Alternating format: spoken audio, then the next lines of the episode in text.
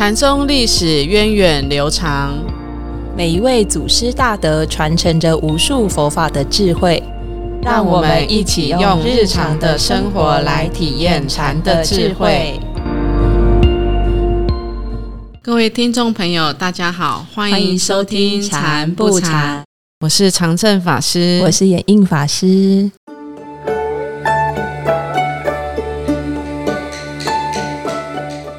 们上个星期开始讲南泉普愿禅师的故事，也介绍了他的生平事迹。那这个星期呢，要跟大家分享的是他很有名的一个公案故事，就是南泉斩猫。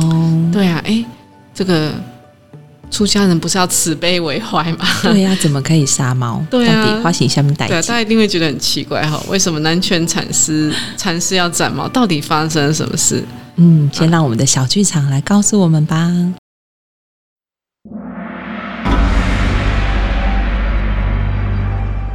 禅宗故事。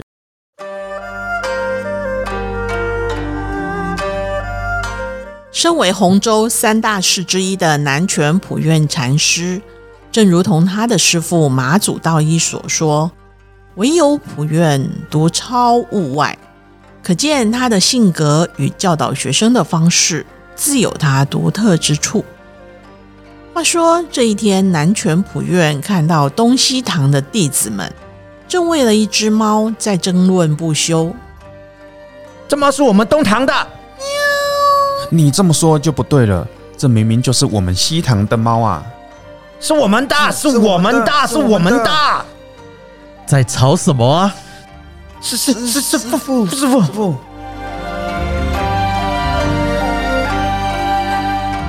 看到弟子们这般争吵，南泉普愿禅师就一把将猫拎了起来，然后对着众弟子说：“过来过来，你们只要能够说出一句有见地如法的话来，我就把这猫儿放了；要是都说不出来，那就把它斩了。”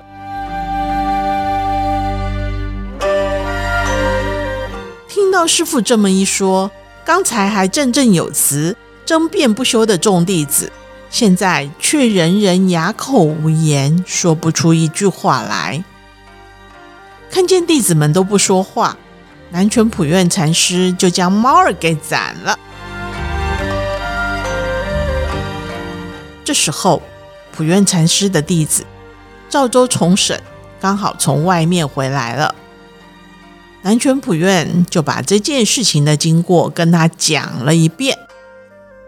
赵州重审听了也没有说什么，就把鞋子脱了，放在头顶上，走了出去。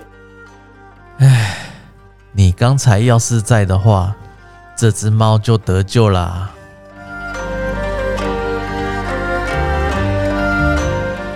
这就是禅宗流传千古。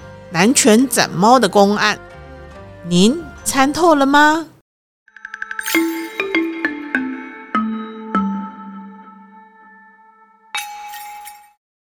哇，这个南拳斩猫真是我我为那个猫感到非常的痛苦。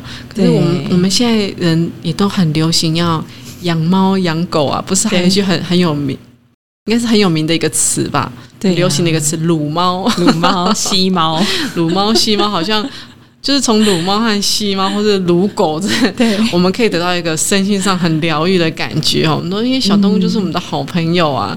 所以现在人好像宁可生小孩，或是与人交往，他更宁可在家养养宠物，让宠物陪伴他们。对，就什么什么铲屎官，是不是啊？对。好像养宠物现在比较不用那么多的付出，你就是给它吃啊，然后给它很基本的需求就可以了，好像不用那么辛苦。嗯，所以对你付出百分之百的忠心。对，然后他们也有说，狗对人就像是人对猫，然后，就是人对狗狗就会很忠心的回报你。对对对，那猫呢，就是铲屎官。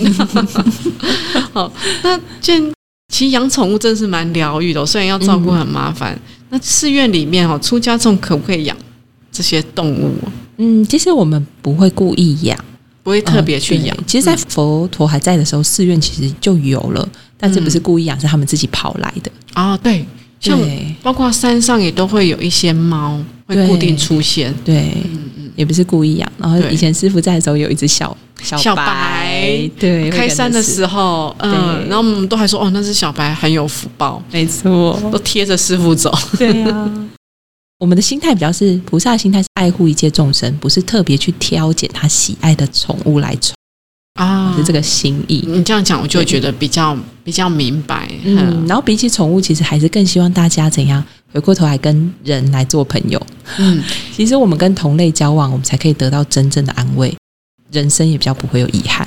对，因为其实佛法里面很重视智慧，那佛法里面有一种苦叫做爱别离苦。是，其实我们不只是跟好朋友、跟亲友分开会苦哦，我们当养宠物养久了，其实宠物往生的时候，主人往往也都非常非常伤心。它就像是我们的一个家人对，那那就是一种爱别离的苦，嗯所以可能我想佛法的戒律里面说，哎，不能养宠物，大概是基于这样子的一个立场去看。对，因为我们希望是绝友情嘛，嗯，对，不要我们不要在情感里面继续拉扯或者是陷入。嗯，因为会觉得说我们的慈悲，或者是我们用现在语言讲，我们的爱其实是希望给更多公平、嗯。更公平的给大众，而不是聚焦在这个呃对一个特定的对象上面。对，当我们可以普照的时候，其实我们可以关怀众生更多。嗯当我们是有对象的照，里面有我们的需求的时候，其实我们的功能相对 我们的潜能也会被受限。啊，所以这个是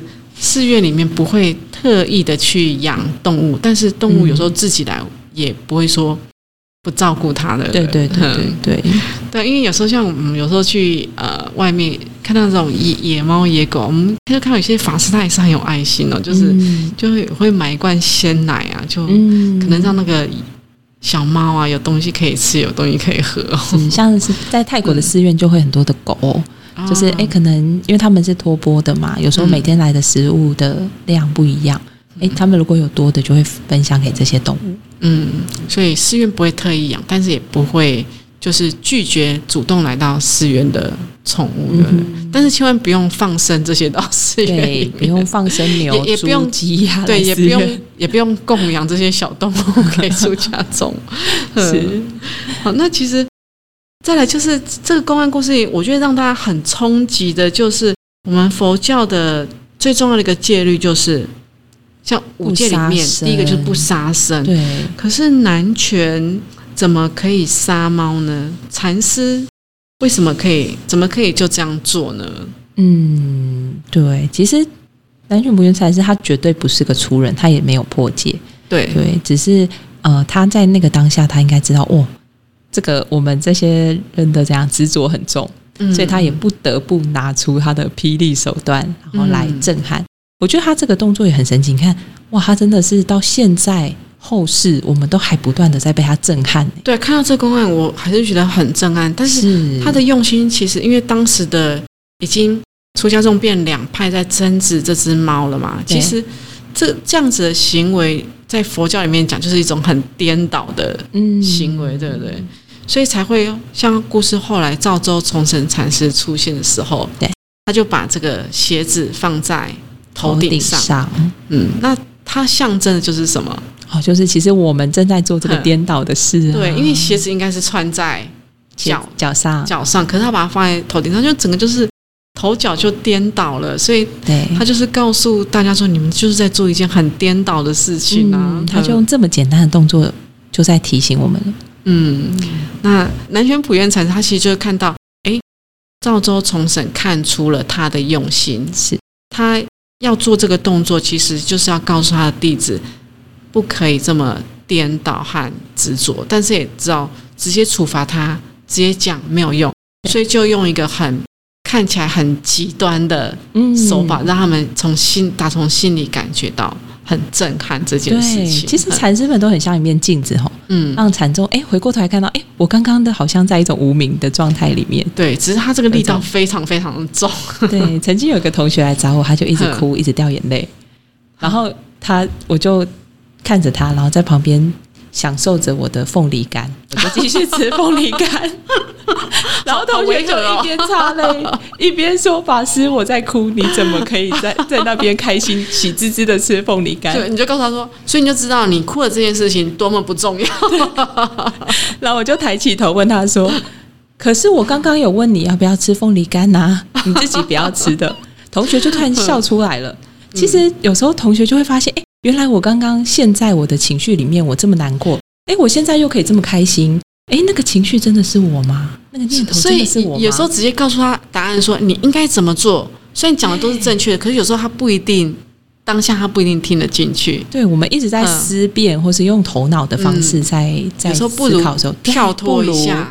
然后让他看到自己的状态的时候，哎，他就从那个状态出来。你你这让我想到师傅的一个故事哦，但是你是自己吃凤梨干。是，那我我记得曾经听应该长宽法师分享过，就是有一次在类似那种国际宗教领袖的会议啊，对，哦，那当时大家就是有有一点点小小的争论，因为都觉得希望可以参考自己的意见，以自己的意见为主。是。那其实师傅是当时的一个主席，嗯，哦那师傅他都从头来都没有讲。那看到大家争执的时候呢，师傅就把这个口袋里面那个叫什么嗯枇杷膏糖还是罗汉果、啊。哦，然后就就分给每一个人，因为大家都争辩的口干舌舌燥。就就就发，对发给每个人润喉一下，哎，就师傅这个小的动作，然后争执就没有了耶。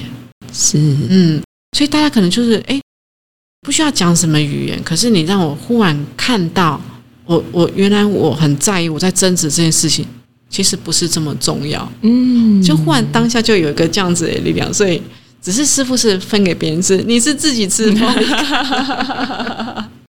哦，所以所以其实有时候我们在我们有时候觉得很好心要帮助一个人处理他的情绪，可是我们往往就会很很习惯一直只是用语言，或是一直用我觉得这个才是对的思考方式，企图去引导别人也这么思考。是，可是有时候处理的并不是这一块，对不对？对，这也是汉传禅法我觉得最活泼的地方，在生活中。可是这可能要有一种觉察跟敏锐度，你了解对方的状态跟根气，什么时候出手推波一把嗯，哦，然后那个互动是刚好切合他的，他就可以突然间自己看到自己刚刚陷在烦恼的状态里，所以其实有时候不需要太多的语言文字。只，需要备一点凤梨干。对，那我我想生活中其实包括亲子之间或者同事之间也是这样子哦。嗯。有时看到对方哎，现就是陷入在比较苦闷的状况的时候，其实嗯你讲的再多正确的观念，他早就知道啦。对，那反而是怎么帮他轻轻的跳离一下这样子的情绪的这样子的一个情境，对，很重要。所以不要小看所谓的这种吃吃喝喝的酒肉朋友。对，所有我们会遇到的姻缘，一定都是让我们有点启发的机会的。嗯嗯嗯对，所以这也是要蛮蛮有智慧的一种做法哦。好，那所以其实我们看到这个禅宗祖师呢，其实一直以来都常常会有这种以毒攻毒，嗯然后好像用非常毒的药来治非常毒的病，所以有南拳斩猫这样子一个故事哦。嗯就是斩猫之后，这个震撼力它并不是一下子就结束的。对你，看，包括到现在，真的是应该穿1000多年了时空的，嗯，到现在其实对我们来说，都这件事都还是很震撼。没错，嗯，猫牺牲了，可是啊，普愿禅师这个举动却帮助了很多人，让我们看到我们常在世间上你争我夺，对，然后其实都是很颠倒的一件事情。嗯。我们太容易把所有东西都当成我了，嗯。嗯我的职位，我的呃，我的赚的钱，我银行户头里的存款，然后其实最难就是我的念头，嗯嗯嗯。那我我觉得这个启这个故事，我觉得启发非常多，包括嗯。我我们看到很多公案故事啊，我们都会看到这些禅宗祖师们，他们都不拘小节，嗯。仿佛好像也不太需要去持守戒律哦。那不只是南拳斩猫，其实还有什么龟中斩蛇这样子一个故事哦。嗯。但是其实这些禅师们，他们本身是已经是出格的人，哦。是。那像我们这些就是还不是出格的人，我们当然就还是必须依照不要说戒律啊，就是呃我们该遵守的一些社规会的一些基本规则来规范。做，嗯。那其实也可以分享到这个戒律，大家会觉得好像是很死板的东西。那我记得师傅就说，其实戒戒的意思就两个定义嘛，一个消极就是呃不可以做的事情，我们不要做。是，就是例如偷啊、抢啊这些本来就不可以做的嘛，嗯。所以消极的是这些不可以做的事情，我们就不要去做。嗯，但是其实还有一个很积极的意思是什么？就是会保护我们，保护自己，啊保护他人。对，所以嗯积极的来讲，就是要做的事情呢，不可以不做。嗯，我们应该要做的事情，我们不可以不做。对那其实我我我相信大家都有一个很基本能力，有些小小的善事是我们举手之劳我们可以做的。其实我们也应该就是蛮积极的去去做，然后可以帮助别人，这是我们应该积极去做的事情。嗯那这种积极该做该做的事情，其实这个也是持戒的一个很积极的重要的精神。，对积极的一种定义哈。嗯，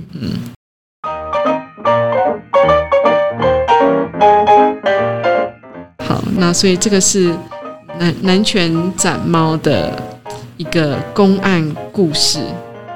对啊，今天和大家分享了这个很精彩的南拳禅猫的故事，呃，我们就可以认识到这个普愿禅师对弟子他有很独特的教法。嗯哼，他其实他有流传下来，有非常多的故事跟公案。